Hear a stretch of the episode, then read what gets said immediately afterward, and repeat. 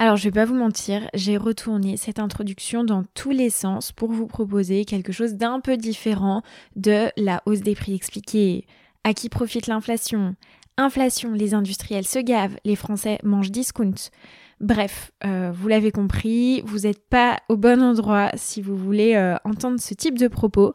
En tout cas, voilà, cet épisode a pas vocation ni à prendre parti, euh, ni voilà donner son avis. Bien au contraire, il commente la période actuelle et tente de mettre en évidence quelques tendances qu'on pourrait adopter en sortie de crise, si bien évidemment cette, cette crise finit par se, terminer. Alors il m'a semblé plus qu'important d'appeler des experts de l'alimentation pour que nous décryptions ensemble à nouveau ce qu'il se passe et sans surprise j'ai fait appel à Emmanuel Ansou et Emmanuel Fournet que vous avez déjà entendu de nombreuses fois euh, dans le podcast et notamment dans le cadre de ces épisodes L'Académie sans filtre.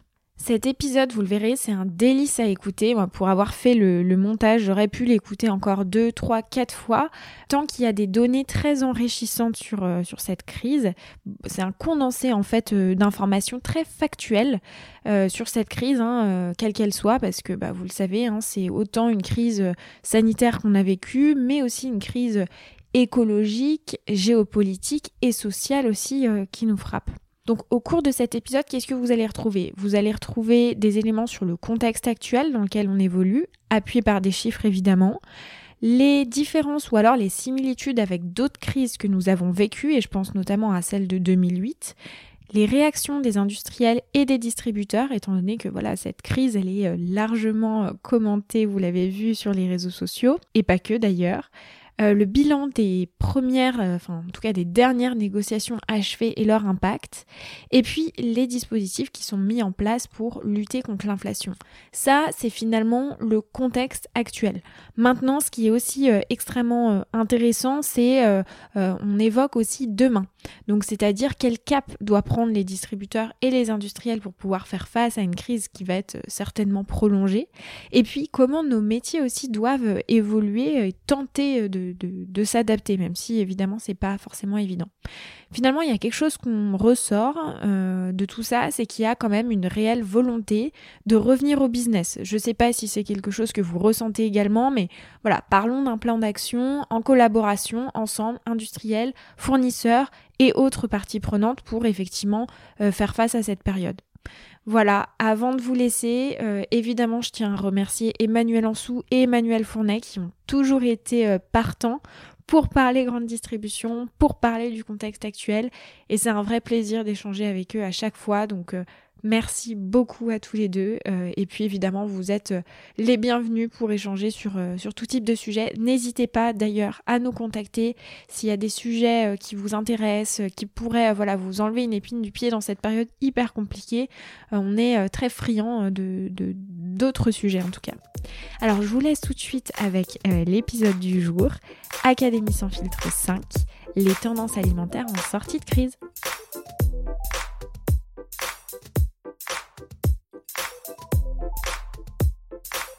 Comment ça s'appelle ça? Ça, c'est un enregistreur. Un nom hyper technique. Tout bête.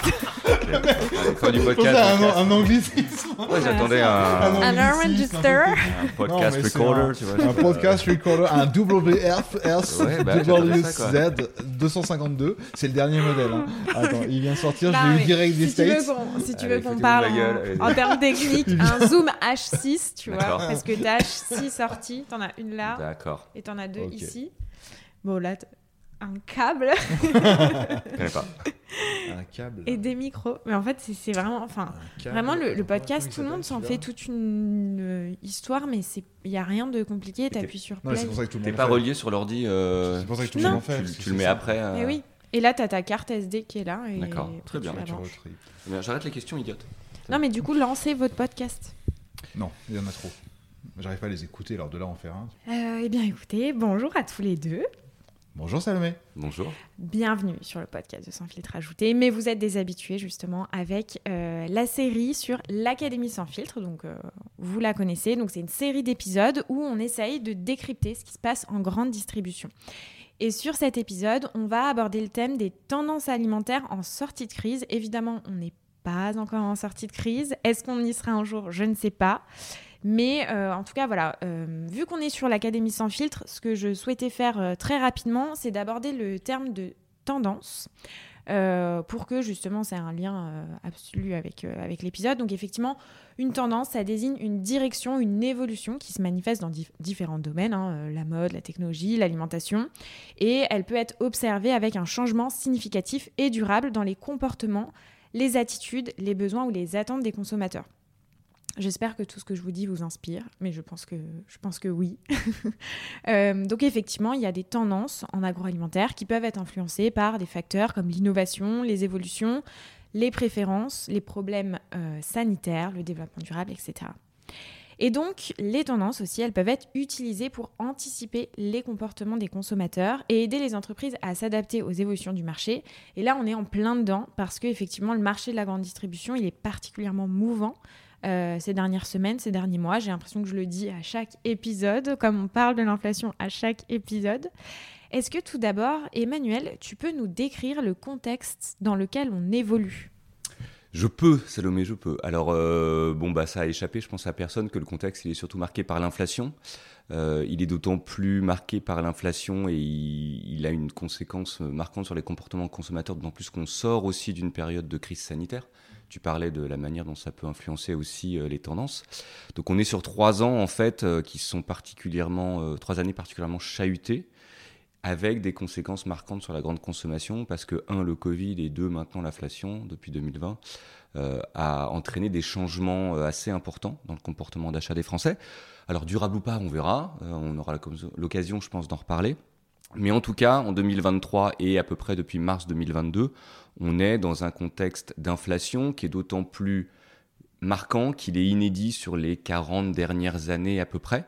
Euh, la dernière fois qu'on avait une inflation aussi forte, que ce soit sur l'alimentaire ou sur l'ensemble des biens et services, hein, quand l'INSEE mesure l'inflation à date, euh, bah, c'est des chiffres qu'on n'a pas vus depuis le milieu des années 80. Et d'ailleurs, petite anecdote, euh, j'étais en vacances l'autre jour et une de mes filles est tombée sur une sur une BD dans l'appart qu'on louait, une BD d'Astérix qui est l'Odyssée d'Astérix, où euh, ils escroquent les pirates euh, qu'ils escroquent en permanence, et euh, Astérix leur fait la réflexion que bah oui, c'est l'inflation, toujours l'inflation, toujours l'inflation. Et du coup, je me suis dit, tiens, c'est marrant, un truc de, cette, de la culture populaire qui parle d'inflation. J'ai regardé la date de publication et c'était 1982. Donc on était vraiment dans ce contexte où l'inflation était connue du grand public, ce qui n'a pas été le cas entre 83, 84 et aujourd'hui 2022, 2023. Donc on voit vraiment qu'on est revenu dans quelque chose qui parle à tout le monde et que c'est complètement inédit. D'ailleurs, il y a beaucoup d'acteurs de la grande conso qui disent que c'est très difficile de savoir comment s'adapter et comment réagir parce que professionnellement, personne a été exposé à ces phénomènes inflationnistes et ne sait comment s'adapter. Donc le contexte, il est celui-là. On est en France sur l'alimentaire autour de 15% d'inflation sur une année. Euh, donc c'est évidemment très très important pour des achats qui se font toutes les semaines, voire tous les jours, et donc le ressenti en plus des consommateurs est encore plus fort que si c'était une inflation sur euh, les voitures, les ordinateurs, des choses qu'on achète beaucoup moins fréquemment. Donc ça donne aussi cette perception plus importante de l'inflation que peut-être la réalité, et ça entraîne du coup des changements de comportement dont on reparlera, qui peuvent être d'autant plus importants. Mais c'est vrai que ce niveau inflationniste en France, en Europe et dans le monde, il a des conséquences majeures sur le, comportement des consommateurs. Je ne sais pas si tu veux qu'on en parle maintenant ou si on y revient un peu plus tard. Non, euh, justement, euh, j'allais rebondir sur ce que tu dis. Donc, euh, on se parle de la France et, et, souvent, on se compare évidemment à nos pays voisins. Qu'en est-il de nos, nos, pays voisins? Remettons un peu l'église au milieu du village et, et où est-ce qu'on en est? Parce qu'on a beaucoup entendu que l'inflation était moins forte en France. Est-ce que c'est toujours le cas Et dans quelle mesure peut-être, euh, en, deux, trois mots, euh, les consommateurs euh, changent changent leurs habitudes de comportement, hmm. même dans nos pays voisins? Bah, sur, le, sur la photo par rapport aux autres pays européens, c'est vrai que quand on regardait fin 2022, on était alors soit un peu en retard au niveau de l'inflation, soit un peu plus préservé, hein, ça dépend du point de vue où on se place, parce que un, parce que le phénomène des négociations commerciales en France sur l'alimentaire fait que, en particulier pour les grandes marques, peut y avoir un petit peu de retard dans la prise en compte de cette inflation et dans la prise en compte des coûts qui ont frappé euh, les industriels en France.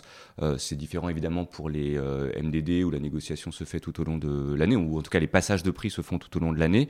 Donc on avait, en particulier à cause de ça, sur l'alimentaire, je ne parle pas des autres univers de consommation, on avait une inflation qui était moindre qu'en Angleterre, frappée aussi par le Brexit, donc situation un peu particulière, mais qu'en Espagne, en Italie, en Allemagne, pour comparer ce qui est comparable. C'est vrai que là, depuis début mars, la fin des négos, il y a un petit rattrapage. On reste quand même moins inflationniste que les autres pays. Et du coup, les conséquences sont aussi un peu moins marquées termes de changement de comportement d'achat que dans les autres pays. Les trois grandes conséquences qu'on observe en France ou ailleurs, c'est un, baisse des volumes, qui était quand même moins forte en 2022, qui s'accélère là en 2023, mais qui reste moins forte que dans d'autres pays européens. Deuxième conséquence, c'est je me mets à acheter en tant que consommateur des marques moins chères. On a vu, alors déjà des marques nationales plutôt entrée de gamme que premium, c'est un premier phénomène, des MDD plutôt que des marques. Là aussi, c'était moins marqué en France que dans d'autres pays européens. Ça s'accélère et on est en train de rattraper entre guillemets le retard, si je puis dire.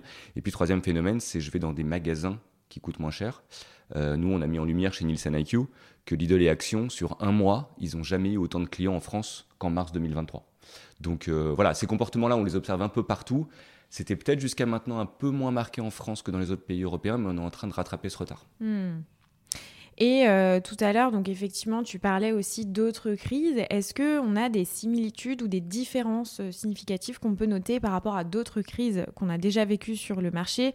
Donc, euh, moi, je pense notamment à la crise de 2008, hein, qui a été déclenchée par la faillite de la banque américaine, qui a entraîné une crise financière mondiale et qui a touché effectivement de nombreux secteurs, hein, et notamment bah, l'immobilier, etc. Est-ce que, Emmanuel Ansou, tu peux nous en dire un peu plus sur, sur ton ressenti par rapport à ça? Oui, je pense que la fois, on peut évidemment trouver des points de comparaison et évidemment, à la fois, c'est pas non plus complètement comparable. Euh, les crises ne se ressemblent pas. Euh, c'est un peu leur nature.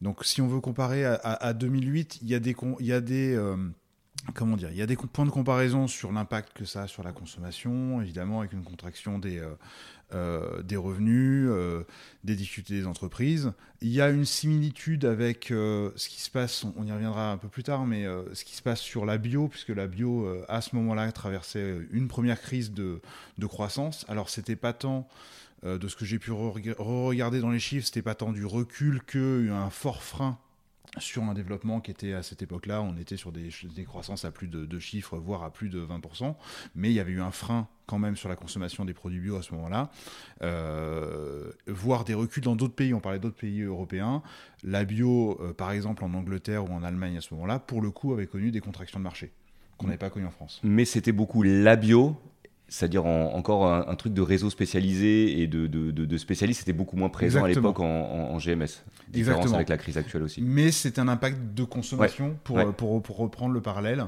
c'était quand même un impact sur la consommation qui était révélateur euh, d'une vigilance accrue sur le pouvoir d'achat dans tous les cas. Euh, pour le reste, si on en revient à la crise actuelle qu'on traverse, euh, déjà, on est plusieurs à s'accorder qu'on traverse pas une crise mais des crises, que malheureusement elles se succèdent. Donc euh, voilà, euh, depuis bah, la crise sanitaire euh, jusque la guerre en Ukraine et maintenant les conséquences sur l'inflation. Tu l'as dit en intro, Salomé. on ne sait pas trop quand est-ce que ça va s'arrêter, quand ça va s'arrêter, quelle forme de nouveau normal, comme on dit, ça va nous imposer. on a un contexte de la distribution qui, euh, qui a lui-même euh, évolué, enfin comme en permanence, hein, c'est une matière qui est très, très mouvante, mais qui a encore évolué avec euh, justement le développement des enseignes à, à, bas coût que mentionnait Emmanuel tout à l'heure, une forme de, d'éclatement toujours de la consommation. Les gens sont de plus en plus attentifs, évidemment, mais du coup multiplient les circuits, continuent à multiplier les circuits de, de destination. les positions affiché et euh, réel des enseignes comme des entreprises s'affirment, ça, se, confrontent parfois même. Donc on a, on a euh, des, beaucoup de tensions qui se, qui se, qui s'exacerbent. Euh, et aussi parce que justement on n'a pas cette visibilité sur la sortie de crise. On rajoute en dernière couche, si je peux dire, à ce magnifique gâteau, on rajoute le contexte réglementaire qui ne fait pas euh, vraiment son boulot pour simplifier la, situation, mais qui a même plutôt tendance à la, complexifier en fait à court terme. Cette année est quand même très très compliquée pour les entreprises euh, d'un point de vue euh, réglementaire entre les lois passées, les demandes de renégociation déjà sur la table future.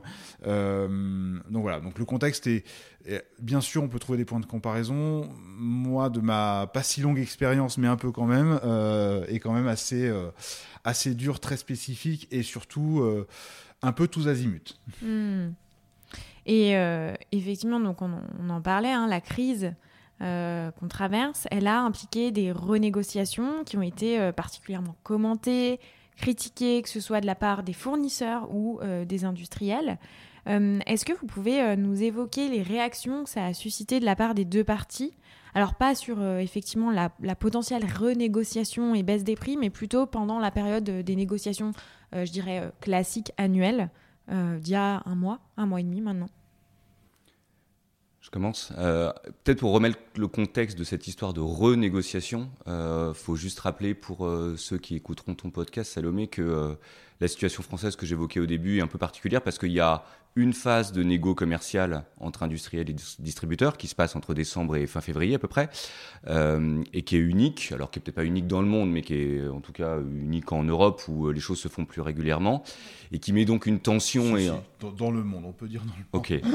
euh, en tout cas, qui met une tension particulière sur cette période-là où euh, se concentre beaucoup de friction entre, entre industriels et, et distributeurs, et c'est la seule fenêtre de négo Donc c'est aussi ça qui explique cette inflation qui était un peu moindre en France et qui commence à rattraper le retard versus les autres pays, c'est que bah, les grands industriels, les grandes marques n'avaient pas forcément répercuté les hausses de coûts qu'elles avaient subies à différents niveaux, en hein, matière première, euh, transport, contenants, énergie, hausse des salaires aussi, qui, tout ça est une réalité. Euh, et ça s'est donc concrétisé dans cette phase de négo commercial qui s'est terminée là début 2023. Ce qui s'est passé l'année dernière, en 2022, avec en particulier, tu évoquais Manu, la guerre en Ukraine, c'est qu'il y a eu... Euh, ça, devait être euh, quasiment inédit dans l'histoire de, des négociations commerciales en France. Il y a eu une reprise des négociations commerciales, une réouverture pour passer des hausses de prix liées aux matières premières qui n'avaient pas été passées au début de l'année 2022, puisque la guerre en Ukraine n'était pas encore une, réalité. Donc pour la première fois, on a rouvert des négociations commerciales entre industriels et distributeurs, validées par Bercy, hein, par le ministère, euh, pour passer des hausses de prix. Ce que dit Bruno Le Maire cette année, c'est bah, faisons la même chose et euh, rouvrons des négociations commerciales plutôt pour baisser les prix cette année, puisque depuis la fin de l'année 2022, sur beaucoup de marchés, de matières premières, d'énergie en particulier, les prix ont baissé. Ce qui ne veut pas forcément dire que les industriels n'avaient pas eu des hausses de coûts au moment où ils avaient produit les, produits qui sont maintenant en rayon. Donc le contexte est un petit peu celui-là, et du coup, euh, côté distributeur en particulier, la position est de dire que à partir du moment où les matières premières ont baissé, où le coût de l'énergie se met à baisser, où euh, voilà, différents autres facteurs qui viennent euh, impacter le prix des produits coûtent moins cher que ça n'était le cas il y a six mois, voire même un an, il serait pertinent de rouvrir euh, des négociations commerciales comme en 2022, mais là plutôt pour essayer de faire baisser les prix. Exactement. Et euh, pour compléter, on est quand même, je parlais du contexte réglementaire et tu l'as évoqué aussi, on est quand même dans une situation euh, qui est quand même légèrement ubuesque pour les entreprises. effectivement, on a le, le, politique qui demande, qui donne un cadre de négociation qui est les négociations annuelles, très concentrées dans le temps, qu'on a effectivement en France, qui est un peu une exception dans le monde. On a eu une demande de renégociation au milieu d'année dernière. On a les négociations annuelles de cette année qui devaient se terminer au 1er mars comme d'habitude, mais qui sont impactées par une loi publiée le 1er avril, mais qui est rétroactive pour, euh, résoudre euh, les, les, dernières clôtures de négociations d'un mois, d'un mois avant quand même. Et là, on a déjà alors non, euh, non euh, contraignante, mais on a déjà une demande de Bercy qui envoie un courrier à tout le monde pour dire revenez euh, autour de la table parce que les prix baissent et rebaissent et donc il faut revenir. Ce que, donc le contexte est vraiment très très compliqué pour les entreprises. Le sentiment que j'ai côté, industriel, je ne reviens pas sur ce que, tu as dit Emmanuel sur, sur, les discussions, il y avait un enjeu effectivement à, répercuter des hausses qui étaient qui était euh, qui avait été un peu mise de, mise de côté et pas suffisamment répercutée dans le passé. Donc ça, c'était l'enjeu de la négociation 2023. Euh, Moi, des contacts que j'ai et le sentiment que j'ai, c'est que Bon, il y a toujours un petit peu de, évidemment, c'est difficile d'avoir la, teneur finale des, négociations, euh, ça reste euh, dans le secret, dans le secret des dieux. Mais ce que je ressens au-delà de ça maintenant, c'est quand même une volonté de revenir au business, en fait. Il y a suffisamment de sujets à traiter par rapport à l'inflation pour essayer de de gérer les problèmes d'approvisionnement parce qu'il en reste, de gérer les mouvements de consommation dont on parlait déjà dès l'introduction, et je sens, au-delà des enjeux de négociation, de la préparation de la vague suivante déjà, il y a quand même entre les deux, et c'est plutôt une bonne nouvelle pour les gens parce qu'il y a besoin de ça, euh, une volonté de, revenir au business, de euh, dérouler, euh, commencer à dérouler des plans d'affaires, de commencer voilà, à, se remettre un peu en, ordre de marche sur ces sur ces sujets-là. Et, puis voilà. Et puis après, évidemment, le contexte de négociation va, rattraper et, va remettre les discussions sur la table. Mais euh, les discussions ont été dures, ont été compliquées. Euh, il y a des arbitrages définitivement d'assortiment qui ont été faits et je compte sur toi, Emmanuel, pour nous donner quelques chiffres là-dessus. Euh, mais il y a des arbitrages forts qui ont été faits.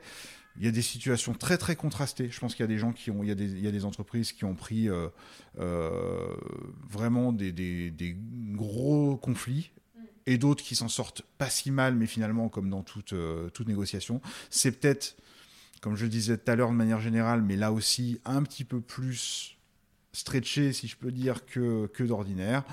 Bon, voilà, maintenant, euh, si on pouvait revenir aux affaires et se concentrer, on a suffisamment de choses à gérer. Euh, je pense qu'on est tous à se dire, revenons, remettons le métier à l'ouvrage et l'ouvrage au métier, pardon. Et, puis, occupons-nous du business dans un premier temps.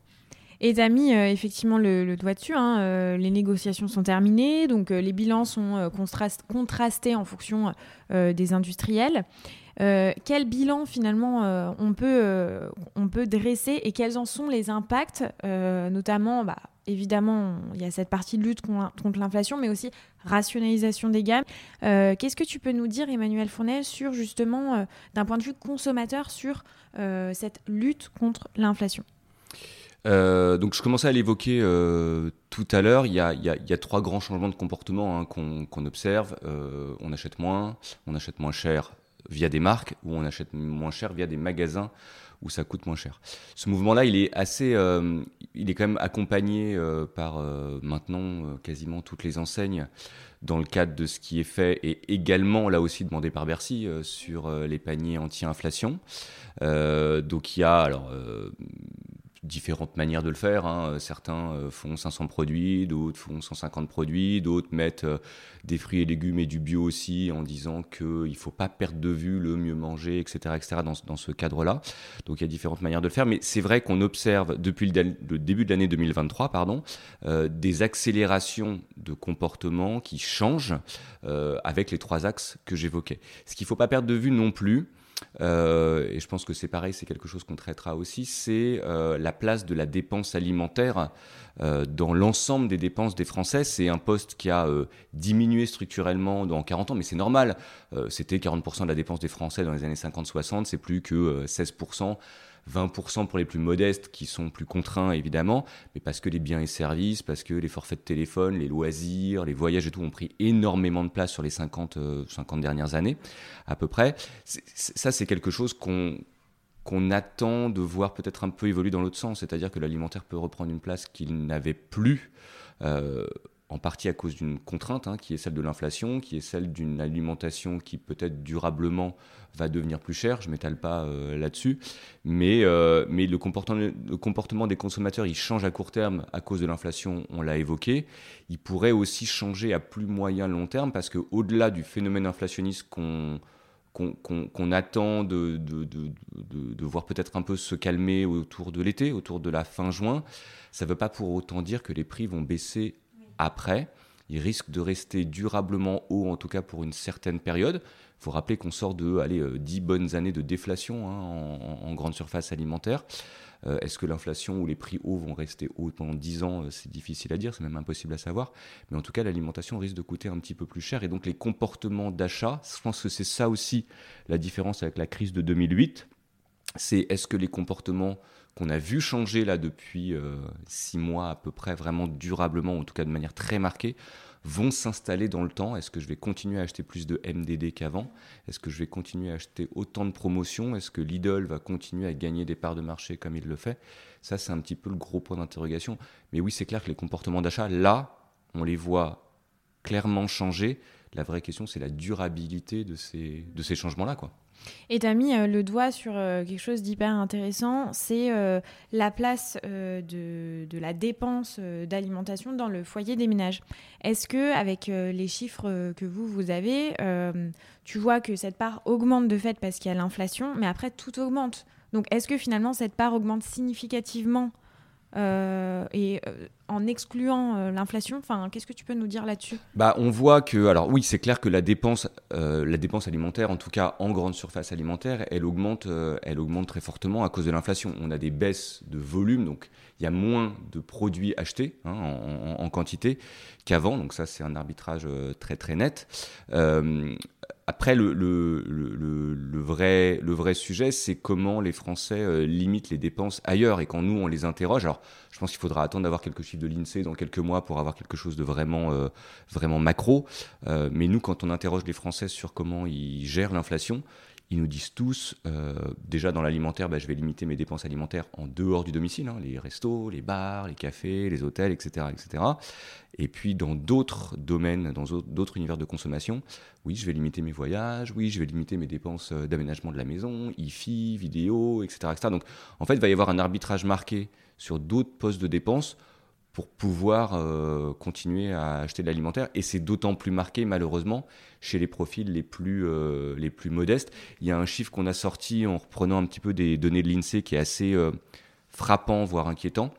On a calculé qu'entre 2023 et 2021, la hausse de la dépense alimentaire à cause de l'inflation ce sera quasiment 1000 euros, 990 euros, avec un 20% d'inflation à peu près. Et on a regardé les chiffres de l'INSEE euh, en termes d'épargne euh, par euh, décile de foyers français selon leurs revenus. Et on voyait que les 20% de foyers français les plus modestes, en moyenne, sur un an, ils économisent 1000 euros. En gros, la hausse des prix, ça va bouffer toute leur économie annuelle. Donc, c'est assez significatif pour voir l'impact qu'il y a. Et s'ils veulent continuer à, se nourrir comme avant, bah, il va bien falloir couper sur autre chose. Donc euh, la vraie évolution à suivre, ça va être celle-là. Oui, c'est assez euh, glaçant comme constat. Et effectivement, tu as mis aussi le doigt sur euh, le réarbitrage entre euh, marque nationale, marque distributeur. Et c'est des choses qu'on voit énormément en magasin d'un point de vue shopper quand les consommateurs font leurs courses. effectivement, dans différentes enseignes, il y a plein de dispositifs qui sont mis en place pour communiquer sur cette marque distributeur et marque premier prix. je vous donne quelques exemples que vous avez déjà vus, évidemment. Chez Casino, on voit énormément d'affiches avec baisse sur 21 000 produits, euh, enfin des, affiches euh, énormes qui sont beaucoup commentées. on peut voir aussi chez Intermarché euh, dans certains magasins deux caddies, et pas que chez Intermarché d'ailleurs, avec un caddie avec uniquement de la marque distributeur et un autre avec de la marque nationale. Ça m'avait assez frappé. Euh, donc euh, il y avait un, exemple que, que j'avais publié avec 110 euros pour la marque nationale et 73 sur des produits équivalents. Il y a aussi les marques circuits spécialisés qui bloquent aussi leur prix. Hein. Donc là, par exemple, un exemple de Naturalia avec un prix bloqué sur la banane depuis 2017. Donc c'est des exemples aussi comme quoi les distributeurs aussi communiquent énormément en magasin euh, par rapport à, l'inflation. Emmanuel Ansou, est-ce que tu peux nous parler effectivement euh, de, tous ces dispositifs euh, anti-inflation de la part des distributeurs?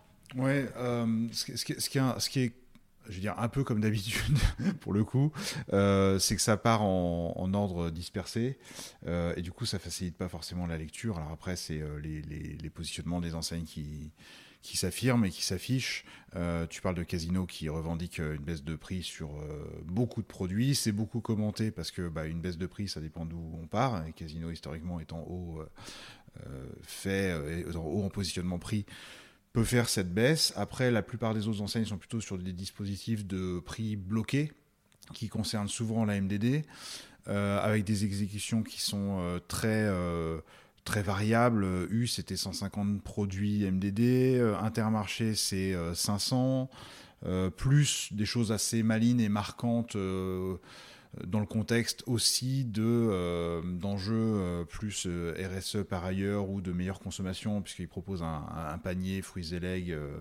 à prix à prix bloqué ou intéressant le week-end. Je me souviens plus de la, la, formule exacte. Carrefour avec son défi anti-inflation des prix bloqués les produits les produits quotidiens à moins d'un euro le bio à moins de deux euros enfin bref. Un certain nombre de marqueurs qui se mettent en place. Le dernier finalement sur ce sujet euh, et ce n'est pas contradictoire avec son positionnement, au contraire, c'est Leclerc qui a fini par se lancer euh, sur le panier inflation, mais seulement depuis début avril. Donc c'est très récent. Euh, Leclerc, jusque-là, euh, jusqu'à ce changement, comptait sur son positionnement prix affirmé. Euh, euh, et, disait voilà mon, job c'est de faire euh, du bon prix et du prix et donc ça c'est la ligne la ligne depuis 35 ans donc voilà il n'y a pas de raison que ça change et de dire j'ai pas besoin du, panier anti-inflation en revanche je réactive et je remets en avant mon appli de comparaison pour bien renforcer le fait que bah, je suis le moins cher et vous pouvez le vérifier. Euh, je rentre pas dans le jeu des paniers anti-inflation parce que finalement j'ai pas besoin. Bon, après, euh, comme il y avait quand même un enjeu concurrentiel que tout le monde se lance, je pense qu'ils ont fini par, euh, y aller. N'empêche, euh, dernier point par rapport à ça, ça ne les empêche pas de conserver justement leur, combat de fond et de continuer à attaquer fort sur, leur indice de prix, puisque je crois que dans les derniers indices, ils étaient à peine plus de 90 en indice prix. Donc ça ne les empêche pas de rester sur leurs fondamentaux et euh, d'attaquer fort sur, euh, sur le prix par ailleurs. Et je pense que c'est ça qu'on va continuer à, à à savoir euh, une affirmation des, des comment dire, des, des, positionnements. Et, voilà. et le dernier point par rapport à ça et par rapport à l'éclairage sur les marques, c'est que la plupart de ces dispositifs, quand même, comme vous l'avez entendu, ils s'orientent sur la MDD. Donc ça veut dire que ça ne fait que accélérer le transfert de consommation, je ne porte pas de jugement en le disant, c'est un constat, ça va ne faire qu'accélérer le transfert de consommation entre les marques et les marques du distributeur.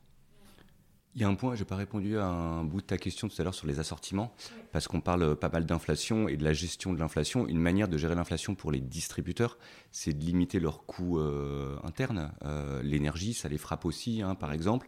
Et stocker les produits, c'est aussi un coût important. Et donc on voit apparaître un phénomène de rationalisation des assortiments qu'on n'avait pas vu en fait en France depuis un, bon bout de temps, alors que pourtant plein de distributeurs ont annoncé hein, année après année qu'on allait euh, taper dans l'assortiment, qu'on allait couper, etc. Et là, on le voit vraiment, on, a commencé, on a commencé à le voir fin 2022 avec des baisses d'assortiment de l'ordre de 1 à 2% au total des univers de grande conso. Et là, en mars, on a plutôt des baisses d'assortiment de l'ordre de 4% mais très variables d'un univers à l'autre. Euh, et un univers comme le bio, par exemple, est particulièrement challengé en magasin et les distributeurs regardent vraiment encore plus qu'avant euh, dans le détail ce qui tourne, ce qui tourne pas et ils commencent à couper assez drastiquement parce que moins de références en rayon, c'est moins de références en stock, c'est moins de gestion des stocks, donc c'est moins de coûts. Donc euh, voilà, encore une fois, euh, pour pouvoir bloquer des prix sur certains produits, il faut aussi qu'ils limitent leurs coûts d'une autre manière et ça, c'est un moyen de le faire.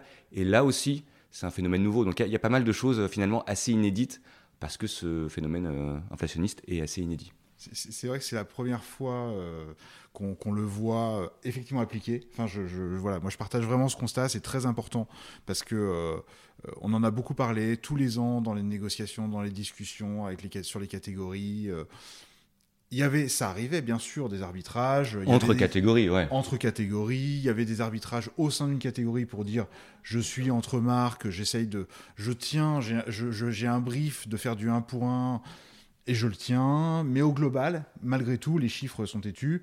Il y avait une inflation, euh, une augmentation, pas utiliser inflation à tout craint, euh, une augmentation des tailles d'assortiment. Et là, c'est la première fois effectivement qu'on voit ce retrait personnellement, par rapport à moi, forcément, mon métier, je trouve que, et comme beaucoup, je trouve que c'est pas forcément une mauvaise chose, euh, parce que euh, les, assortiments avaient une tendance quand même euh, à se développer de manière un peu trop importante, un peu inconsidérée, ça nuit à la lisibilité des catégories, ça laisse pas émerger des nouvelles propositions qui pourraient être intéressantes pour les marchés. Maintenant, de la même façon, comme en toute chose, il faut, il faut que ce soit fait intelligemment et en bonne compréhension des enjeux de chacun des marchés, de chacune des catégories. Mais à partir de là, en soi, c'est pas encore à un niveau qui serait, pour moi en tout cas, qui, euh, qui m'inquiète plus que ça. Mais il y a des catégories, il faut pas mettre toutes les catégories dans le même, euh, bateau, parce qu'il y en a certaines qui euh, se développent toujours en croissance de chiffre d'affaires grâce à une croissance d'assortiment avec un effet assez mécanique, voire vertueux sur, euh, sur ça. C'est pas tout, donc faut le faire finement. Mais c'est la première fois qu'on le voit. Et ça me fait penser, euh, du coup, cette fameuse euh, théorie du ballon de rugby qui se transforme en sablier. Euh, je, vais, la mettre là parce que je, la trouve hyper intéressante. Pour ceux qui ne connaissent pas, j'espère que je vais bien l'exprimer. Euh, c'est euh, une image en fait qui montre comment on peut travailler un assortiment plus ou moins. Donc avec le ballon de rugby, avec les offres au bout du ballon de rugby, donc très où la profondeur de gamme est très fine, avec des offres début de prix, enfin entrée de gamme, et des offres très premium, et puis au milieu le cœur de gamme et puis euh, qui se transforme de petit à petit en sablier avec euh, justement une largeur de, de, gamme importante sur les premiers prix et les offres premium avec le cœur de gamme qui se euh, qui s'affine au fil du temps. Qu'est-ce que vous en pensez? Est-ce que euh, c'est quelque chose qu'on pourrait voir fondamentalement dans les rayons demain? Ou pas? Comme tu hésites, Manu, je, je, je commence, euh, je commence à répondre. En fait, je, je, réfléchis. Du coup, je te donne le temps de réfléchir. Euh, je ne sais pas si c'est quelque chose qu'on pourrait voir, et c'est peut-être là que tu seras plus pertinent que moi, Manu, mais en tout cas, ce qu'on constate, c'est qu'en termes de, euh, vente par gamme de produits, euh, on n'a pas tout à fait le parallèle avec ça. Parce qu'en fait, on a une descente en gamme complète. Donc je sais pas quelle serait la bonne métaphore. Euh, ce serait une Un carafe de vin. ou- Qu'est-ce que t'as dit? Un triangle, j'en sais oui, ouais, ouais, ou une carafe de vin, je Ouais. sais pas, avec un, un, un- un cou très long et voilà une base très très large. Euh, en fait, on a les marques premium qui donnent des volumes aux marques euh, cœur de gamme, qui eux-mêmes donnent des volumes aux marques entrée de gamme et qui elles-mêmes donnent des volumes aux MDD. Et même dans les MDD, les MDD premium et les MDD bio, alors il y a des phénomènes d'offres et d'assortiments qui se réduisent aussi, mais du coup c'est un peu la conséquence de ce que tu disais, et les MDD bio premium qui donnent des volumes aux MDD cœur de gamme, qui elles-mêmes donnent des volumes aux MDD premier prix. Donc tu as cette descente en gamme tout le long, il y a évidemment des exceptions, il y a des marques et des catégories premium qui résistent, et où donc je pense par conséquence l'offre devra résister aussi. hein. Toutes les catégories où euh, qu'on achète pour prendre soin de quelqu'un, de son bébé, de son enfant, de son chat ou de son chien, sont des catégories encore préservées euh, parce que euh, on fait l'effort de se payer un truc euh, un peu cher, un peu premium, un peu quali pour prendre, point, pour prendre soin de son enfant ou de son, ou de son chat. Donc à ce niveau-là, finalement, les évolutions, elles sont peut-être, oui, elles vont aller dans, elles, iraient dans ce sens-là, mais peut-être de manière encore plus drastique vers le, vers le bas de gamme. Après, encore une fois, le bas de gamme en termes de prix, je parle pas de qualité, je porte pas de jugement. Après, encore une fois, quels comportements vont être durables en, sortie de crise, puisque c'est un peu le thème du podcast. C'est là que c'est très très difficile de se projeter, mais qu'il y ait des évolutions d'assortiment, oui. Jusqu'à quel point, je sais pas. Et en, fait, euh, ma réflexion et mon hésitation, c'est que j'étais en train de me dire un peu, un, peu dans le même sens. Euh, cette théorie, elle est très vraie dans plein de, dans plein de domaines. On le voit, euh, par exemple, dans des domaines qui sont extérieurs aux nôtres. hein, mais par exemple, dans la, dans la mode, oui, Chine se développe euh, à fond et LVMH va très bien. Donc la théorie du sablier, finalement, euh, elle fonctionne. Et le milieu de gamme, quand on voit toutes les fermetures d'enseignes euh, dans le retail aujourd'hui, alors euh, au-delà des, enjeux, euh, euh, d'autres enjeux liés à la crise, mais globalement, cette théorie-là, elle est très applicable. D'un point de vue toujours très business, quand on regarde euh, la façon dont euh, euh, le groupe de Moïse Alexandre Zouari, propriétaire de Picard, s'est développé ces derniers temps, c'est en appliquant, en tout cas euh, consciemment ou pas, cette théorie. Il achète Picard, il s'est développé sur Leader Price, il achète Picard et Bio c'est bon, et à l'inverse, à l'autre bout du spectre, il va acheter Maxi Bazar et euh, Stocomanie. Donc dans une construction business, il y a une réalité de ça. L'appliquer, et c'est là où je te rejoins euh, Emmanuel sur, sur, sur, sur ça, l'appliquer aujourd'hui euh, à la consommation alimentaire notamment en grande distribution euh, classique, on va dire, je suis pas sûr parce qu'effectivement, j'ai plutôt l'impression que les arbitrages ne fonctionnent pas comme ça. Il y a une descente en gamme générale que, que, Nissan IQ constate. Il y a des pôles de, comment dire, de consommation qui vont être par ailleurs préservés. évidemment, quand tu as un enfant, un bébé, notamment un enfant en bas âge, un bébé, tu vas faire attention, tu vas continuer à faire attention à ce que tu achètes et tu vas te sacrifier sur autre chose. quand tu as envie de plaisir parce que ça va rester euh, quelque chose de fort aujourd'hui, la notion de plaisir, bah en fait tu vas garder des poches de plaisir pour lesquelles tu vas être prêt à peut-être dépenser un peu plus. Mais c'est pas aussi euh, dans notre domaine, je suis pas sûr que ce soit aussi évident de transposer euh, ce modèle-là. Hmm. Je, le vois bien dans d'autres choses, mais aujourd'hui la consommation malheureusement elle est plutôt dans une carafe de vin, j'aime bien pour plein de raisons. Hmm. mais voilà, plutôt dans cette image-là.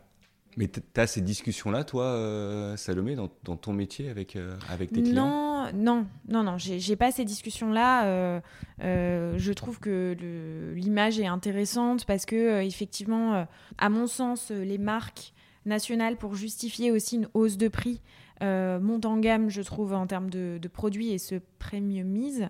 mais non, j'ai pas ce, ce, genre de discussion aujourd'hui à date. Ou pas encore. Mais. Moi, je crois beaucoup plus, euh, pour faire le, point à ce qu'on disait au début, je crois beaucoup plus à un, renforcement, une affirmation des positionnements, que ce soit des marques ou que ce soit des enseignes, euh, pour essayer de, à chaque fois, revenir, et je pense que c'est un boulot que tout le monde doit mettre en œuvre, hein, pour revenir aux fondamentaux de la valeur apporté par euh, chacun, par chaque intervenant. Euh, une concentration vraiment du coup stratégique, cœur de métier euh, sur, sur une valeur de marque, une valeur de produit, une valeur d'enseigne, etc. Plutôt que des grandes voilà des grandes théories. Donc après, ça veut dire qu'il y aura aussi forcément un peu de un peu d'arbitrage hein, subi, contraint ou organisé mais parce que par ailleurs, euh, ceux qui vont euh, s'en sortir, c'est en général ceux qui vont avoir réussi à durcir leur positionnement. Je crois hmm. beaucoup plus à ça. Hmm, j'entends. Euh, donc là, effectivement, on a évoqué le contexte de cette crise et ce que ça peut engendrer pour demain, mais la question c'est quel cap doivent, selon vous, alors effectivement c'est un peu compliqué au vu de la situation, mais devraient suivre les distributeurs, les industriels pour y faire face? Est-ce que déjà, au niveau des tendances consommateurs, qui sont euh, effectivement en train d'évoluer. On parlait de fragmentation, par exemple, de la consommation euh, tout à l'heure. Est-ce que euh, vous avez un avis là-dessus? Qu'est-ce qu'on peut se dire à, six mois par rapport au, au, conso, par exemple? Qu'est-ce qu'on pourrait se dire? Parce que évidemment, c'est que de, c'est que de l'hypothèse et c'est assez compliqué de dresser des tendances. Hein. Moi, je me souviens que fin 2022, euh, chez Nielsen IQ, mais pas uniquement, on s'était dit que pour une fois, l'année à venir était super facile à prévoir. Parce que finalement, euh, on allait avoir une espèce de bis repetita en pire, parce que l'inflation allait toujours être là et elle allait être plus importante. Alors, je ne sais pas si on envisageait qu'elle atteindrait 20% euh, au début de l'été, mais en tout cas, on savait qu'elle allait continuer à augmenter et que du coup, les comportements consommateurs qu'on avait commencé à observer et qu'on évoquait tout à l'heure allaient se poursuivre et même s'accélérer. Donc, on est en plein dedans. On n'était pas très très fort, hein, c'était pas très compliqué à, à prévoir. Donc, est-ce que dans six mois, ça va être différent d'aujourd'hui? Moi, je réponds assez aisément. On réécoutera le podcast dans six mois, mais euh, non, ça va être à peu près pareil. On va continuer parce que l'inflation dans six mois, elle sera toujours là, hein, même si on a réouvert des négos, même si les prix peut-être auront commencé à baisser ici ou là. De manière générale, les prix seront à peu près au niveau où ils seront fin juin. Donc, ce sera les mêmes comportements. J'achèterai de la MDD, j'achèterai dans des enseignes qui coûtent moins cher, j'achèterai un petit peu moins, j'arbitrerai un petit peu plus, euh, mais ce sera, ce sera la même chose. Ce qu'on dit beaucoup, nous, à nos clients, qu'ils soient distributeurs ou industriels, c'est un, il faut gérer la période actuelle, et là, il euh, n'y a pas de secret, hein, euh, ça se joue autour du prix ou de l'image prix, en tout cas qu'on renvoie. Euh, la promo, parfois on a envie de limiter le poids de la promo, mais on voit que ça joue et on voit que le consommateur en demande, surtout sur des catégories qui coûtent très très cher. La question, c'est allier ça tout en ne tirant pas un trait sur l'après-crise. Alors, c'est en 24 l'après-crise, c'est en 25, j'en sais rien. Mais euh, il faut être positionné de telle manière qu'en sortie de crise, on ait aussi des cartes à jouer qui ne soient pas que celles du bas prix, euh, de l'entrée de gamme, euh, de, du MeToo, du concurrent, etc., mais qui soient positionnées sur certaines tendances consommateurs qui continuent malgré tout à exister. Euh, qui peuvent être encore une fois euh, des produits où on prend soin des autres parce que ça continue à fonctionner. Il y a des typologies de consommation comme le snacking, la cuisine du monde qui continuent à avoir le vent en poupe malgré tout. Euh, il y a des tendances aussi autour du mieux consommé qui Euh, quelle que soit les, la tempête qui traverse en ce moment, de toute façon, en termes sociétal, on y va. Il n'y a pas trop de choix. Donc il y a des choses sur lesquelles il ne faut pas perdre le cap, parce qu'en sortie de crise, c'est là-dessus que les consommateurs attendront les marques et les distributeurs. Et alors oui, ça nécessite toujours des investissements qui sont peut-être plus difficiles à mener en ce moment à cause du contexte actuel. Mais en tout cas, je pense qu'il y a les comportements consommateurs qui, à court terme, et six mois, je le mets dans le court terme, n'auront pas beaucoup changé par rapport à aujourd'hui, mais il y a certaines attentes transversales qui existaient avant les, avant, avant les crises sanitaires et inflationnistes, qui seront toujours là en sortie de crise et qu'il faut surtout pas perdre de vue, parce que sinon, euh, on aura traversé une période très difficile en tant que marque ou distributeur et on sera mal positionné demain. Après, c'est facile de le dire, c'est beaucoup plus difficile de le gérer de manière opérationnelle. Mais euh, voilà, euh, c'est difficile de faire des prédictions, mais en tout cas, c'est les quelques idées de nous qu'on essaie de véhiculer et qu'on véhiculait déjà fin 2022 parce qu'on savait très bien que 2023 allait avoir à peu près la même tête que 2022. Et côté distributeur, euh, est-ce que même chose, on va avoir des, des, enfin, des, des changements aussi, peut-être du paysage de la grande distrie euh, on entend aussi euh, euh, des, rumeurs, alors je ne sais pas si c'est confirmé ou pas, avec Casino qui, qui serait un modèle qui se transformerait. Enfin, je... En fait, la crise actuelle, les crises actuelles, pour moi, elles, elles, accélèrent peut-être quelques, quelques décisions, mais il faut quand même garder en tête qu'on a en France, on a un paysage de distribution qui est en mutation permanente, évidemment, comme tout business. Euh, y a, euh, on a eu, on, a traversé quand même euh, un an et demi où on ne parlait que du quick commerce. Bon, c'est voilà, on, est sorti de cette discussion-là, on est repassé à autre chose. Il y a des nouveaux modèles qui essayent d'émerger. il y a Picnic qui s'est installé dans le nord de la France et qui est en train d'attaquer Paris avec un modèle qui a l'air euh, rentable, la différence, je mets ça parce que je parlais du quick commerce juste avant, mais qui a l'air rentable, efficace, avec des positionnements prix intéressants. Donc ça veut dire qu'il y a quand même quelques fondamentaux, notamment le marqueur prix, qui sont indissociables de la réussite. Et euh, une des qualités de Picnic, c'est d'avoir un modèle très efficace, très efficient à l'amont pour justement maintenir euh, une, euh, un service avec un prix attractif. Donc ça, c'est euh, leur force et c'est ce qu'ils sont en train d'installer.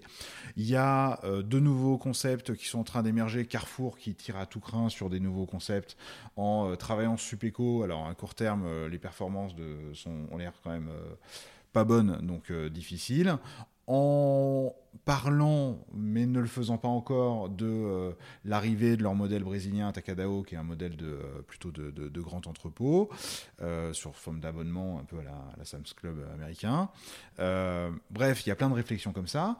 Il y a des réflexions sur ça avec une approche qui est plutôt prix pour Supéco, par exemple Carrefour pour Supéco et Atacadao, une approche plutôt Cali aussi avec Potager City en urbain, etc. Donc, il y a toujours cette volonté de réfléchir les modèles c'est euh, la nature de nos métiers, et de ce métier-là en particulier, de s'adapter, de, réfléchir. On a parlé de la communication, on a parlé des prises de position par rapport à l'inflation, mais pas que, euh, continue, à, essayer d'avancer sur les problématiques RSE par ailleurs, de communiquer autour de ça. Donc c'est plutôt bien de ne pas lâcher aussi ces fondamentaux-là et ces enjeux euh, par ailleurs.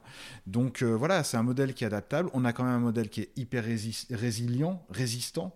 le nombre de, de, nouvelles propositions commerciales qui ont réussi à s'installer sur le long terme en France est quand même réduit.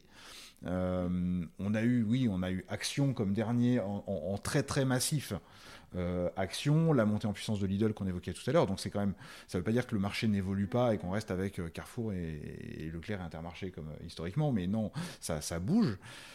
Et en même temps, ce modèle-là continue. En 2022, honnêtement, on parlait de faire des prévisions. J'aurais pas forcément parié sur le retour des gens en hyper. Euh, par rapport on était plutôt à se dire, bah, en fait, le drive a accéléré pendant le Covid, euh, donc le digital va continuer à se développer. Et une euh, baisse du drive aussi, enfin, je, oui, et la baisse du drive en face, qui, est, une baisse relative parce qu'on ne revient pas à l'avant, à l'avant Covid quand même. Donc sur le long terme, le circuit se développe. L'hyper, mais, mais, mais, mais conjoncturellement, là, se dire la picture à laquelle on a fini 2022 avec une hausse de l'hyper, une baisse du drive, moi je reprends des présentations l'année dernière, ah, je vais être honnête, on n'était pas là en termes d'hypothèse. Donc ça veut dire que euh, ça demande beaucoup plus évidemment d'agilité, beaucoup plus de finesse dans les analyses pour, euh, pour être euh, en réaction certainement, en anticipation le plus possible, mais c'est pas évident. Et ça montre aussi que nos métiers doivent se transformer. Évidemment, euh, enfin ça, ça fait partie. Euh, ah, trop facile. Transition. Mais voilà, transition parfaite. Mais, euh, mais effectivement, donc côté Catman, Manu, qu'est-ce que tu peux nous, nous dire sur, sur les, les, entreprises notamment que tu accompagnes Est-ce que tu vois fondamentalement des, des, changements dans la manière de travailler et d'approcher aussi les distributeurs, dans les collaborations peut-être? Euh, oui, oui, il y, a, énormément d'évolution du métier. Euh, il y a une exigence vraiment accrue. Euh, je parlais de finesse et moi, c'est ça qui me frappe et c'est là où j'essaye de vraiment travailler avec, mes clients sur la finesse d'analyse, sur la base des données fournies notamment par, par Nielsen IQ, d'être vraiment toujours plus fin dans les analyses, d'être toujours plus précis on est sur un, moment où euh, aussi il faut renforcer, j'en parlais tout à l'heure, renforcer le positionnement, donc ça veut dire renforcer ses parties pris aussi par rapport à ça, accepter parfois de perdre un petit peu sur l'assortiment, mais pour euh, recentrer sur les, euh, sur les fondamentaux, ne pas lâcher sur l'innovation. Emmanuel en a parlé tout à l'heure, et ça c'est hyper important de ne pas lâcher sur l'innovation pour anticiper la suite, parce que ne sachant pas de quoi l'avenir est fait, euh, autant s'appuyer sur des choses où on sait déjà qu'il faudra de toute façon en permanence, c'est la nature de métier, renouveler. Euh, renouveler euh, nos produits, renouveler les, modes de consommation, rester ouvert aux nouvelles expérimentations des, justement des distributeurs, des nouveaux circuits. moi, de toute façon, je, je, pense qu'il faut toujours faire preuve de beaucoup de, de curiosité. Donc, il y a beaucoup de voilà, beaucoup de finesse à avoir, euh, vraiment, euh, beaucoup de curiosité, beaucoup d'attention, ne, voilà, ne rien lâcher. Alors c'est plus facile à dire qu'à faire parce qu'en parallèle de ça, il faut quand même, euh, il y a quand même une petite tendance à, il y, a toujours sur, sur nos métiers, notamment le métier de Catman, il y a toujours beaucoup de turnover, il y a toujours beaucoup de, il y a toujours un peu de juniorisation des équipes. Donc c'est c'est lié à un contexte de pression sur les coûts, malgré tout, hein, on a beau dire, mais voilà, c'est lié aussi à ça. donc ça veut dire que il faut faire plus avec un peu moins. Donc ça c'est l'équation insoluble à laquelle les entreprises sont, sont toujours confrontées. mais les enjeux, ils sont pour moi beaucoup, beaucoup sur, sur l'analyse, la pertinence. Toujours trouver les bons. Ne pas lâcher aussi la relation commerciale. On a beaucoup parlé des négociations. Euh, et de la difficulté. Il y a des prises de position, et c'est un peu ce qu'on disait tout à l'heure, il y a des prises de position, notamment médiatiques, qui sont très affirmées, où chacun euh, voilà, avance ses arguments, ses contre-arguments, euh, la loi des Crozailles, c'est bien, c'est pas bien, etc. Ok derrière ça, il y a quand même des hommes et des femmes au quotidien euh, qui bossent, qui développent des relations. Et c'est aussi pour ça que je parlais du retour au business tout à l'heure. Il y a quand même toujours beaucoup, heureusement, beaucoup d'envie. Euh, et il faut maintenir ces discussions, maintenir ces échanges pour, euh, voilà, pour apporter la meilleure valeur au marché à chaque fois. Mais, c'est vrai que les métiers sont, en train de, sont aussi en train de bouger par rapport à ça de manière plus pragmatique, après, euh, il y a des points qui sont qui n'étaient pas forcément autant regardés, évidemment. Euh, voilà, l'impact, l'élasticité prix des produits, ça fait partie des choses qui étaient finalement pas tant travaillées que ça auparavant. On le regardait sous un axe beaucoup euh, très économique avec la montée en puissance de toutes les approches RGM, revenu management sur les dernières années. Et là, le pendant euh, shopper consommateur d'impact euh, volume de mes mouvements de prix euh, était un peu, était pas forcément l'angle prioritaire, mais là revient sur le, hmm. forcément sur le haut de la pile. Et puis il y a aussi la partie terrain. Hein. Enfin, pareil, hein, on s'en parlait. J'ai fait un épisode il y a un mois avec trois chefs de secteur venant de boîtes complètement différentes, de catégories de produits complètement différentes une chose qui est généralisée à tous les circuits, évidemment, c'est l'accompagnement du personnel magasin. Euh, je ne dis pas quelque chose de révolutionnaire, hein, ça a toujours été le cas, mais euh, je dirais que ça s'est complètement accéléré avec le Covid, où euh, bah, il y a une pénurie de personnel en magasin. Je doute que, je ne suis pas Madame Irma, mais je doute que cela s'arrange dans les, mois à venir, au vu effectivement de la pénibilité du métier, tout, ce qui gravite euh, autour de ça. Euh, donc vraiment accompagner le personnel. La massification des mises en avant, des théâtralisations, parce que l'expérience shopper, elle reste quand même clé euh, en magasin. Évidemment, on a aussi un shopper qui est de plus en plus regardant sur les promotions. Donc vraiment, les chefs de secteur doivent aussi prendre vraiment en compte dans les, 3P, voire 4P qui couvrent avec leurs clients la promo. Moi, à mon époque, euh, c'était pas forcément le, premier axe de bataille. Je dis pas qu'il devient plus prioritaire que l'assortiment, mais il doit être tout aussi important, je pense, parce qu'effectivement, une promotion qui n'est pas mise en avant ne vaut rien. Donc voilà. Et côté Institut des ah, bah, bien sûr. J'ai juste un complément par rapport à ça, excuse-moi Salomé. Euh, un point qu'on n'a pas évoqué mais qui reste important et qui est transversal à nos métiers, surtout sur la partie commerciale, c'est euh, la disponibilité des produits, la lutte contre la rupture. Ah, absolument, il faut. Voilà, je ne l'ai pas, évoqué, mais je, ça semble important d'en reparler euh, deux secondes. Euh, j'ai l'impression, alors Emmanuel, tu confirmeras peut-être après, mais que les, les, les, niveaux de rupture continuent plutôt à, en tout cas, n'ont pas baissé, voire continuent à augmenter. Euh, c'est ce qui me semblait avoir lu dans les derniers, derniers chiffres. Et, et ça, c'est un enjeu partagé, typiquement, entre, entre toute la chaîne, enfin, au sein de toute la chaîne logistique. Et, voilà, c'est un enjeu super important qui impacte tous les métiers euh, pour euh, bah voilà parce que dans les tu parlais d'épée c'est pour ça que j'ai réagi en disant euh, oui la disponibilité produit elle est importante et il faut vraiment qu'on arrive à, travailler mieux ça et ça impacte évidemment les métiers au quotidien parce que bah, ça détourne de sujets plus stratégiques ou en tout cas plus business comme je disais mais ça fait partie du ça fait partie du, jeu de rendre ces produits euh, disponibles. Oui en fait euh, c'est euh, vraiment le assurer les fondamentaux. Enfin on en parlait tout à l'heure. C'est vendre avoir le produit au bon prix. Alors c'est une notion assez compliquée en ce moment mais en tout cas revenir aux fondamentaux et côté euh, institut euh, d'études, est-ce que euh, toi aussi tu vois une, évolution, en tout cas dans les demandes que te font tes clients? Oui, après, sans surprise, hein, c'est vrai que tu parlais de la sensibilité prix, Manu, comme critère de, si ce n'est de décision, mais en tout cas critères pris en compte dans les discussions autour des choix shoppers. C'est vrai que tout ce qui est lié au prix, tout ce qui est lié à l'inflation, tout ce qui est lié au choix des consommateurs, hein, ce que j'évoquais tout à l'heure, c'est des questions qui reviennent beaucoup plus souvent. Après, nous, on sent, et c'est pour ça que moi, je vois aussi beaucoup l'inflation et la séquence de l'inflation dans la droite ligne de la séquence de crise sanitaire précédente.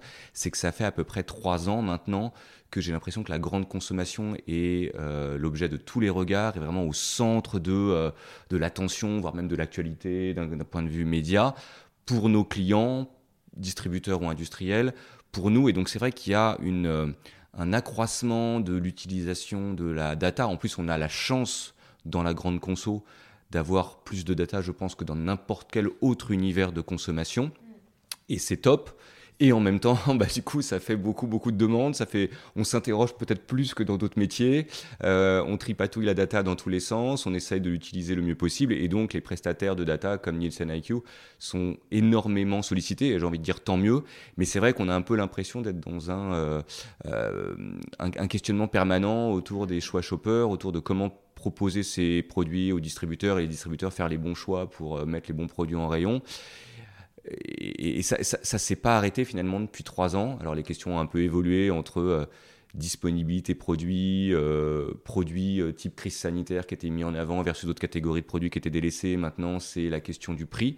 Donc oui, ça évolue dans ce sens-là, mais j'ai envie de dire que de manière plus générale, on sent que cette, ces discussions en fait qu'il y avait il y a quatre ans autour de euh, le, monde de la data, comment bien utiliser la data quand j'ai des milliers, voire des millions, des milliards de data points. On n'a jamais été autant au cœur de ça depuis trois ans parce que finalement tout le monde veut essayer d'avoir euh, le plus d'informations possible, le plus rapidement possible. Donc au-delà des changements de type de questions qu'on reçoit, c'est vraiment l'intensité, je trouve, de la sollicitation et de l'utilisation de la data qui m'a beaucoup frappé depuis, euh, depuis le début du Covid.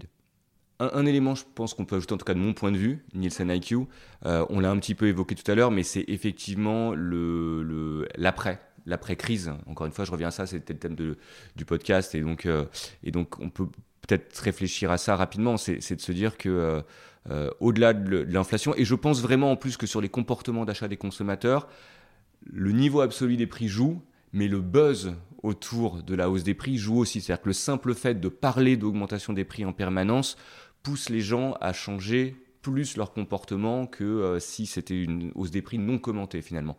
Ce qui ne veut pas dire que la hausse des prix n'existe pas, elle existe totalement fondamentalement. Mais là où je veux en venir, c'est que, encore une fois, on va avoir probablement une période qui s'ouvre devant nous avec des prix plus hauts, voire beaucoup plus hauts que ce qu'on a connu depuis 10, 20 ou 30 ans. Et c'est ça le vrai point d'interrogation, je pense, pour les marques, pour les distributeurs et pour les instituts d'études qui aident ces parties-là à, faire du business c'est quel va être le comportement des consommateurs de manière durable. Est-ce qu'on va revenir aux habitudes d'avant en termes de marque, en termes de circuit d'achat, en plus, tu l'as dit tout à l'heure, avec un univers de la distribution qui se fragmente de plus en plus. On voit que les paniers sont de plus en plus petits, que la fréquence d'achat augmente, et que dès que tu as une occasion d'achat supplémentaire, bah, c'est l'occasion de ce qu'on appelle une évasion vers un autre circuit, vers un autre magasin, vers un autre type d'enseigne. Donc ça, c'est un vrai sujet aussi pour les distributeurs et pour les marques. Et donc, de manière plus générale, est-ce que le comportement d'achat du consommateur, il va revenir à ce qu'on a connu alors j'allais dire en 2021, mais en 2021 il y avait encore le Covid, en 2019, tu vois, euh, ou pas? Tu parlais du e-commerce tout à l'heure, euh, Manu, c'est vrai que ça, ça baisse un petit peu depuis 18 mois. Sauf qu'il y a 40% de croissance en volume depuis 2019. Donc euh, un changement qui est très très très durable. Et une volonté aussi de beaucoup de distributeurs de cranter sur ces sujets d'e-commerce, hein, parce que le drive est quand même en recul. Absolument, mais on ne reviendra pas en arrière, on ne reviendra jamais au niveau de 2019. Donc il y a des comportements qui sont durablement différents de ce qu'on a connu avant le Covid. Là, maintenant, avec l'inflation, la part des MDD, le rôle de la promo, les coupes dans l'assortiment, est-ce qu'on va revenir à une situation qui est plus proche de ce qu'on a connu euh, dans le passé? Euh, c'est ça pour moi la vraie question. Euh, j'ai quelques doutes en tout cas sur certains éléments, mais face à une, une, alimentation qui va coûter durablement plus cher parce qu'il y a les causes de l'inflation actuelle, mais il y a le fait qu'on veut manger plus français, voire plus régional, voire plus local on veut manger euh, mieux, on veut mieux rémunérer le producteur, l'agriculteur, etc. Bah, ça coûte plus cher tout ça. Euh, non, et au-delà de ça aussi, c'est euh, comment. alors, je ne vois pas une fin de crise immédiate, mais quelles conséquences va avoir cette crise aussi sur les industriels et les marques?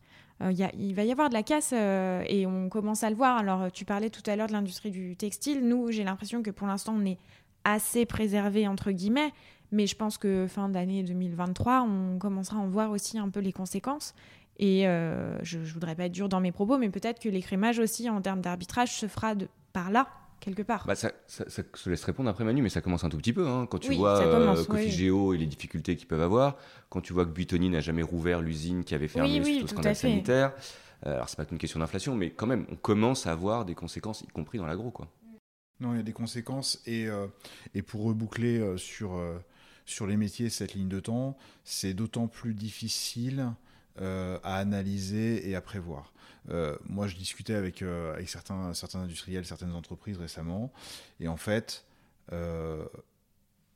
ils essayent pour prévoir de se comparer à pré-Covid, comme tu disais tout à l'heure, avant 2019, enfin à 2019 dans leurs historiques. Mais finalement, ils sont en train de laisser tomber parce que ça, ça commence déjà à, ressembler à remonter très loin finalement à l'échelle du temps et de l'accélération de ce qu'on est en train de vivre. Donc ils disent bah, finalement, en fait, ça sert à rien de reprendre cette historique-là. Je le faisais encore l'année dernière, maintenant j'arrête. En fait, je, me compare. Déjà l'année dernière, c'est pas mal. Et dans la projection, ce qui est intéressant de voir, enfin c'est intéressant, c'est un, peu à la fois inquiétant et en même temps intéressant le changement. Il y a beaucoup d'entreprises qui sont en train d'abandonner leur strat plan à 5 ans et à revenir sur des plans allez, à trois ans, parce qu'il faut quand même euh, déterminer euh, des projets, des investissements. Donc, c'est des temps qui ne sont par nature longs qu'il faut quand même intégrer. Mais en revanche, au-delà de trois ans, on ne prévoit plus. Donc, on rentre dans. On essaye de regarder un moyen terme, on ne regarde plus trop. Le temps long, oui, sur des grandes évolutions de la consommation, euh, pour se projeter, moi je pense que ça reste intéressant de se regarder, mais à un temps très long, 10, euh, 20 ans, pour, se, voilà, pour voir ça. On faisait le parallèle en introduction avec la crise de 2008, éventuellement, pour essayer de comprendre quelques grands leviers, quelques grandes euh, évolutions mais pas à court terme, finalement. On regarde juste, enfin, si très court terme, pour le coup, on regarde l'année passée, l'année d'avant, mais vraiment pas plus, parce que de toute façon, ça va trop vite. Et dans la projection, on a du mal à se projeter à plus de 3 ans. Ce qui est un, ce qui renvoie à ce qu'on disait sur la difficulté que les entreprises vont rencontrer. Hein. C'est difficile pour une entreprise de se projeter à seulement deux ou trois ans. Mais ça montre bien que euh, aussi, on n'est pas encore prêt à affronter euh, tous, les, tous les mouvements à venir et qu'on surtout, on n'est que plein d'incertitudes. Bon, ben, on va devoir conclure là-dessus. On, aurait aimé une, une, note plus positive, mais effectivement, le contexte fait que. Euh, je vous ai pas présenté parce que je sais que tous les auditeurs vous connaissent, mais euh, je vais quand même vous demander où est-ce qu'on peut vous retrouver euh, sur les réseaux sociaux. Ben moi, je suis sur LinkedIn, donc Emmanuel Fournet, facilement trouvable. Et Emmanuel Ansou, pareil, sur LinkedIn, toujours, toujours présent et, et heureux de répondre aux questions. Un grand merci, bah, c'est toujours euh, hyper euh, agréable de vous avoir euh, tous les deux, Manu et Manu en plus. donc merci beaucoup. Et puis, donc petit teasing, le prochain épisode de l'Académie sans filtre sera sur la RSE existe-t-elle encore en période de crise? Voilà, donc merci à tous ceux qui nous ont écoutés et excellente journée. Merci Salomé. Merci beaucoup d'avoir été avec moi jusqu'à la fin de cet épisode. J'espère qu'il t'aura plu.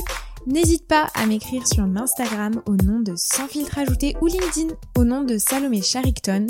Je réponds à tous les messages et je suis toujours super contente d'interagir avec vous. À bientôt!